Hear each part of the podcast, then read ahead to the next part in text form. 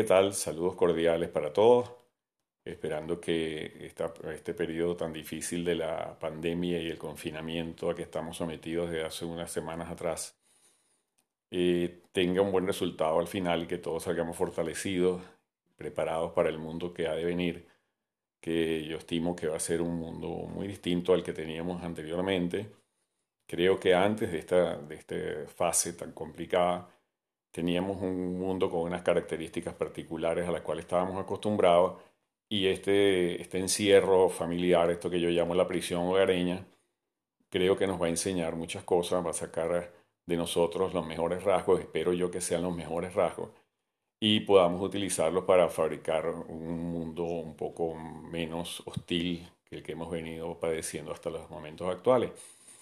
Y esto viene a colación en referencia a un libro que estoy preparando que probablemente vaya a salir en una editorial de aquí española para el mes de eh, septiembre de este año y que se llama, ah, tiene como título Un mundo más amigable, ¿por qué no? Eh, pensando en ese libro que estoy retocando en estos momentos y en lo que acabo de decir sobre lo bueno y lo malo de la gente, eh, eh, que he decidido hacer este, esta entrega del podcast basándome en esa, en una sección del libro que se llama El gigante bueno contra el enano malo, los complementos dinámicos. ¿Qué quiere decir esto? ¿Qué quiero decir en ese título así un poco traído por los cabellos?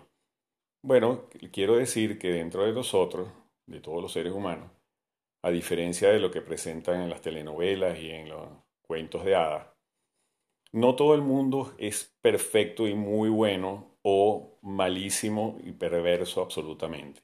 Nadie es totalmente malo y nadie es totalmente bueno.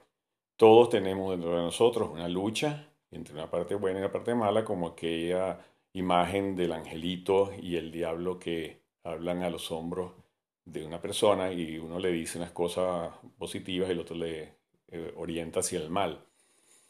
Esto ocurre porque todos de la infancia tenemos unos impulsos, una- unas tendencias que buscan el placer. Esas tendencias del placer que están presentes en- desde que nacemos hasta cerca de los dos años, eh, cuando son reprimidas por la sociedad porque los padres insisten en que uno coma a cierta hora, se duerma a cierta hora, haga sus necesidades donde se debe, se vista de cierta forma, actúe eh, como a ellos les parece mejor. Ese, ese, ese adiestramiento, por supuesto que es lógico para preparar a los niños para la socialización, hace que el niño se resienta y empieza a privarse del placer forzado por las circunstancias, no porque lo decida particularmente de forma individual, sino porque las circunstancias son represivas y si no actúa como se debe, pues puede recibir castigo, puede recibir desapego, este, indiferencia o alguna otra consecuencia negativa que no desea nadie padecer. Entonces el niño eh, reprime sus, emociones, sus impulsos a regañadientes, no es que lo hace eh, de forma agradable, lo hace a regañadientes, se somete y dentro de él va creciendo algún nivel de resentimiento hacia estas personas que lo, que lo obligan a hacer las cosas a diferencia de como él las quisiera hacer.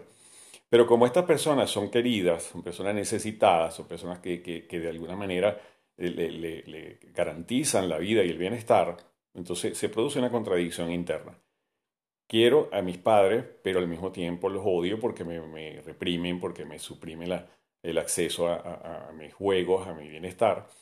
Y allí comienza a formarse entonces la, eh, el combate, la pugna interna entre lo que la sociedad define como bueno o define como malo.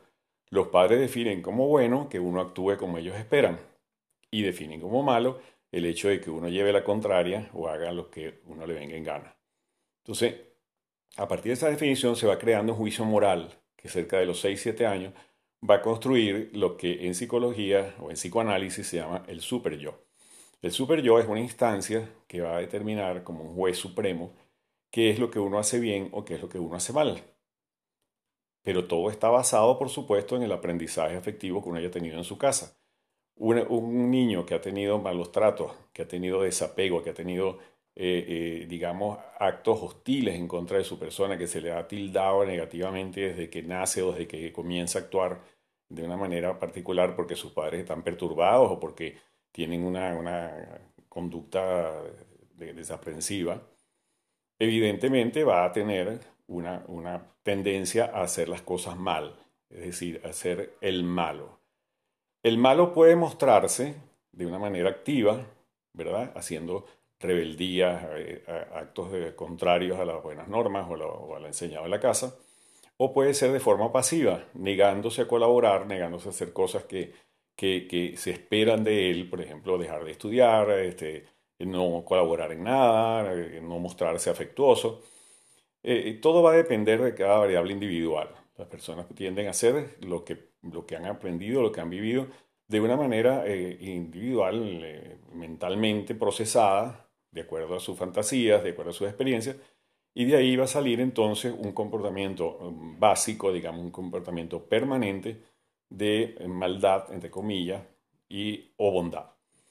Esto genera, dentro de las personas más o menos normales, no estamos hablando de psicópatas ni de psicóticos eh, paranoides que van a matar gente por la calle como el Joker de, de la película de Phoenix, sino de personas normales, usted y yo, las personas que tienes al lado, las personas que encontramos en la calle a cada momento.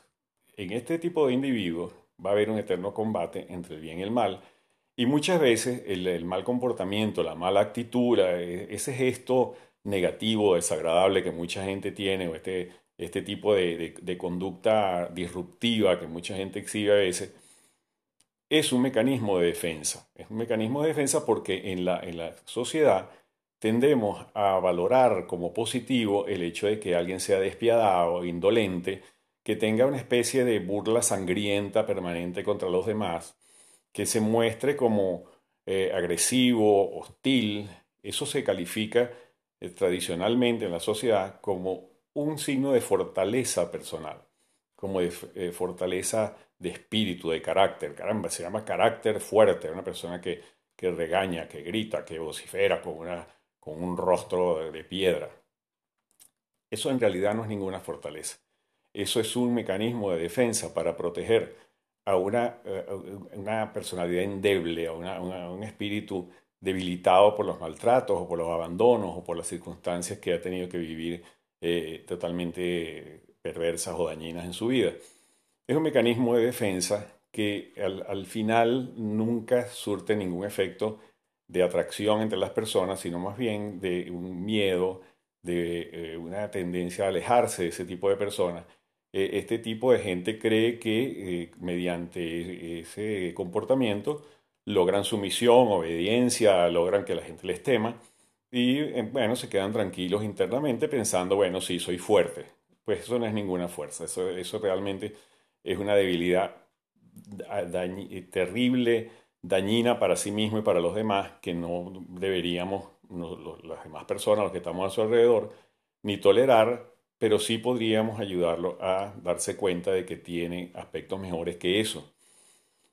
A esto es lo que me refiero entonces con el gigante bueno y el enano malo. Si nosotros, eh, en lugar de atemorizarnos o de apartarnos eh, de una vez de una persona de estas que tiene ese tipo de comportamiento, logramos pasar por alto ese, tipo de actitudes y referirnos más bien, dirigirnos hacia la parte positiva que pueda tener, porque la tiene, seguramente la tiene, y, reforzar esos aspectos positivos, mi experiencia, y creo que la de muchas personas que me están escuchando, es que se logra un cambio interesante en la conducta de ese, de ese malvado, de esa persona eh, terrible que tenemos alrededor.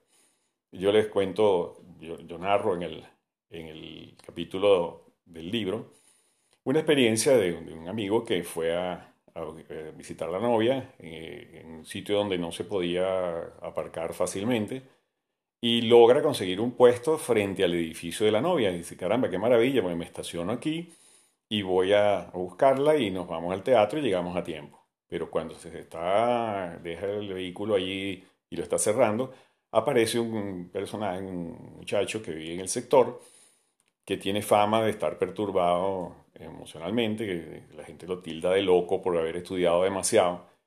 y le dice, si lo dejas allí, te voy a romper los cristales a pedrada. Este amigo se pone a pensar, caramba, si lo dejo de verdad, este es capaz de, destruirme eh, los, cristales y después, ¿qué hago? No? Pero como mm, e, es esa opción o la otra es de ponerse a dar vueltas por ahí hasta conseguir otro puesto en algún lado y eh, tardarse demasiado, se le ocurrió una idea brillante. Le dijo, no, yo sé quién eres tú y sé que eres una persona buena y sé que eh, has estudiado y eres culto y eres inteligente y a pesar de que mucha gente diga que tú estás eh, dañado de la cabeza, yo creo en tu bondad y creo que tú eres un buen amigo mío y me vas a cuidar mi carro. Entra al, a buscar a la novia, la novia le dice, tú estás loco, este, este va a acabarte con el vehículo y se eh, arregla rápidamente, se viste corriendo y salen y cuando salen no ven al, muchacho por ninguna parte y el, vehículo está perfecto, está intacto, no ha pasado nada. De hecho, encuentra que está, el parabrisas ha sido como restregado con un trapo ahí medio sucio. ¿no? Se monta en el vehículo y cuando van a salir, él ve por el retrovisor que está asomado detrás de un árbol el muchacho este con una cara sonriente y el dedo haciéndole así como, un signo de, saludo. ¿no? Él lo llama y le dice que, bien, que, que, dejó el, su comportamiento negativo y no hizo nada al carro. Y le dijo, no, y te lo limpié, le dice el otro. Entonces, este le va a dar un dinero de recompensa. Le dijo, no, no, no, nosotros somos amigos. Yo la próxima vez que vengas te cuido tu carro. Eso él me lo narró hace tiempo y yo dije, qué, qué bueno, ¿cómo, cómo lograste hablar con un muchacho que estaba tildado de loco y de descontrolado y sacar ese beneficio? Y me dijo, mira, yo no sé cómo, yo lo que sé que se me ocurrió eso pero fíjate qué buen resultado. Y si eso da, buen resultado en una eh, personalidad que está perturbada, que está dañada emocionalmente, ¿cómo no va a dar resultado en el resto de la gente que funciona con normalidad? Entonces, lo que yo creo que debemos enfatizar en nuestro comportamiento es la idea de que nosotros también tenemos elementos negativos, de que tenemos eh, eh, comportamientos neuróticos, este, defensivos, que a veces nos sentimos vulnerables y tendemos a agredir a los demás o, a descalificarlos. Y si podemos controlar esa parte nuestra, buscando los mejores recursos que tengamos, buscando lo bueno que hay en nosotros, el gigante bueno, agigantar la parte buena que tenemos dentro, la parte amable, bondadosa, eh, gratificante que podemos mostrar a los demás, ¿por qué no hacerlo? Y entonces eh, eh, vamos a encontrar algo maravilloso, que es que al darnos cuenta de que somos mejores de lo que creemos, podemos entonces controlar nuestros impulsos, nuestras tendencias, hacer el trabajo este que acabo de describir en los niños, pero hacerlo de una manera mucho más amable, mucho más cordial con nosotros mismos, establecer un código de ética personal que diga cuándo estamos haciendo bien y cuándo estamos haciendo mal, y disfrutar de lo bueno, disfrutar de sonreír, de ser amables con la gente, de decir cosas eh, positivas acerca de los demás en lugar de, de quedarnos en la crítica y en la descalificación. Y a partir de allí podemos tratar de hacer lo mismo con las demás personas, hacerles ver que tienen elementos positivos dentro de ellos mismos, eh, eh, mostrarlos y fortalecerlos. Yo le, voy a, eh, en la sección de este, de este libro que le estoy mencionando, yo destaco una técnica conductista que, es excelente para, para hacer este tipo de trabajo, que es lo que se llama extinción y reforzamiento de otras conductas.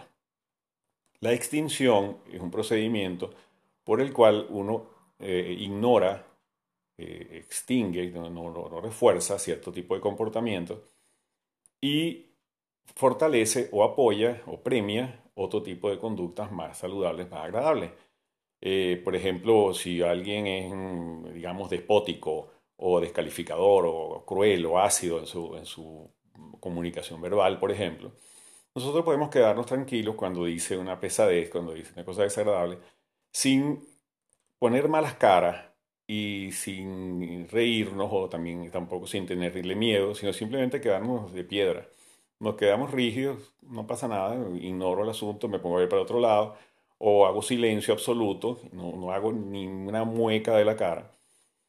Y cuando aparezca un elemento más o menos positivo que yo crea que es distinto al anterior, entonces lo refuerzo con una sonrisa, con una buena palabra, con un entusiasmo en, el discurso Y poco a poco vamos a ir notando cómo el comportamiento desagradable va a ir desapareciendo porque eso inconscientemente se va haciendo una selección entre lo que uno le agrada y lo que no. Y la otra persona, acuérdense que también piensa y tiene un cerebro racional como el nuestro, pero también tiene una parte inconsciente que está más dispuesta a buscar el placer que a buscar el dolor. Entonces, si encuentra placer en, mostrando un comportamiento agradable, amistoso, un comportamiento respetuoso, probablemente lo vaya a ir eh, repitiendo con mayor frecuencia que si eh, hace lo otro que mostrar los dientes como un perro rabioso. Yo estoy convencido de verdad en mi experiencia profesional y personal, más las narraciones que me han hecho ciertas personas eh, inteligentes que han puesto en marcha sus recursos mejores para buscar lo bueno de la gente, que siempre que uno escoja irse por el lado bueno, lo va a encontrar. Siempre que uno decida reducir la parte mala y volverla un enano dentro de uno, uno va a lograr eh, convertir en enanos a las partes malas de las otras personas, las partes negativas que no consideramos que sean gratas para la convivencia con esos seres humanos. Y vamos a crear un mundo un poquito más amigable. Aprovechemos esta oportunidad en que estamos encerrados en nuestra casa, con, los familiares, con los hijos, con la pareja, hasta con el perro de la casa. Y buscar la parte amable, buscar la parte que, que pueda darnos una sonrisa, que pueda darnos placer o tranquilidad. Vamos a suponer que, que no encontremos una, una alegría profunda o un gesto maravilloso en el otro, pero encontramos tranquilidad, por lo menos que nos dejen quietos. Por lo menos si, si no pueden mostrar su parte buena, por lo menos que no muestren nada, que no muestren tampoco lo malo, que, no, que, no, surja lo malo en la, en, la, en la, convivencia personal. Y a lo mejor al no existir ni lo bueno ni lo malo, nosotros podemos aprender a, sembrar lo bueno y encontrar cosas positivas en nuestro ambiente. Y yo creo que es una tarea que nos espera hacia adelante. Este libro que voy a publicar está basado en una creencia firme, no basada en, magias ni, ni, en expectativas siderales, ni en la conjunción de los planetas, ni nada de ese tipo de cosas, porque considero que todo eso es una banalidad que no sirve para nada, sino en la realidad. La realidad objetiva, la realidad psicológica de los seres humanos es que todos podemos hacer una cosa positiva por encima de la que no es conveniente para nadie. Si ustedes observan el mundo alrededor, se van a dar cuenta, por ejemplo, que en una cola de tráfico la mayoría de la gente está en su cola. Que si van a, un supermercado, mucha gente tiende a no llevarse todos los productos cuando hay escasez y a dejar algunos para que los tomen los demás. En estas épocas de, crisis y de exigencias emocionales, muchas personas están haciendo actos de solidaridad, de entrega, de, complacencia hacia los demás, sacrificando parte de su tiempo, de, su dinero, de, las cosas que, más valoran para entregárselas a los demás. Eh, eh, observen bien las cosas que están sucediendo alrededor para que se den cuenta de que el gigante bueno puede hacerse mucho más grande y de que un enano malo puede reducirse hasta la desaparición. Espero que esto les sirva de reflexión, piensen en lo bueno que tienen, busquen lo bueno en los demás y que tengan una buena vida. Un placer siempre estar con ustedes y ayudarlos en lo que sea posible. Hasta pronto.